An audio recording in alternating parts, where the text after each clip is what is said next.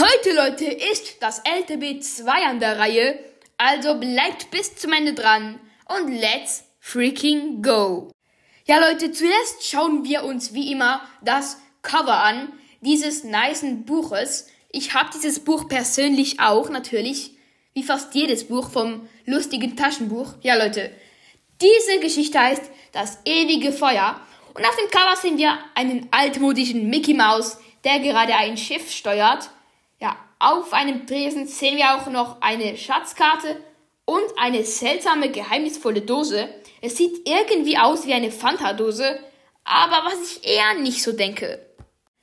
Im Hintergrund sehen wir eine Figur, die gerade aus einem Vulkan rausguckt, so eine, ja, eine, keine Ahnung was Figur. Und ja, auf dem, also auf dem Schiff, das Mickey Mouse gerade fährt, ist auch noch ein, ja, Rettungsring, falls er von der Reling fällt.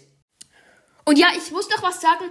Im Hintergrund hat es so seltsame Wolken. Die sehen ein wenig zu realistisch für LTB-Verhältnisse aus. Es sieht wirklich ein wenig zu realistisch aus. Dieses Buch enthält auch ganze vier Geschichten.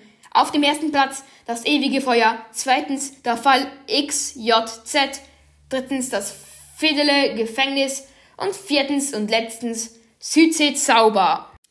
Ja Leute, nun noch meine persönliche Bewertung zu diesem Buch, ja, meine persönliche Bewertung ist ein, eine 4,5 von 10. Ich mag dieses Buch nicht besonders. Ja, also empfehle ich euch es eher nicht zu kaufen. Ja, aber no hate an LTB. Macht weiter so. Ja, haut dafür rein. Bis zum nächsten Mal und ich bin raus. Ciao.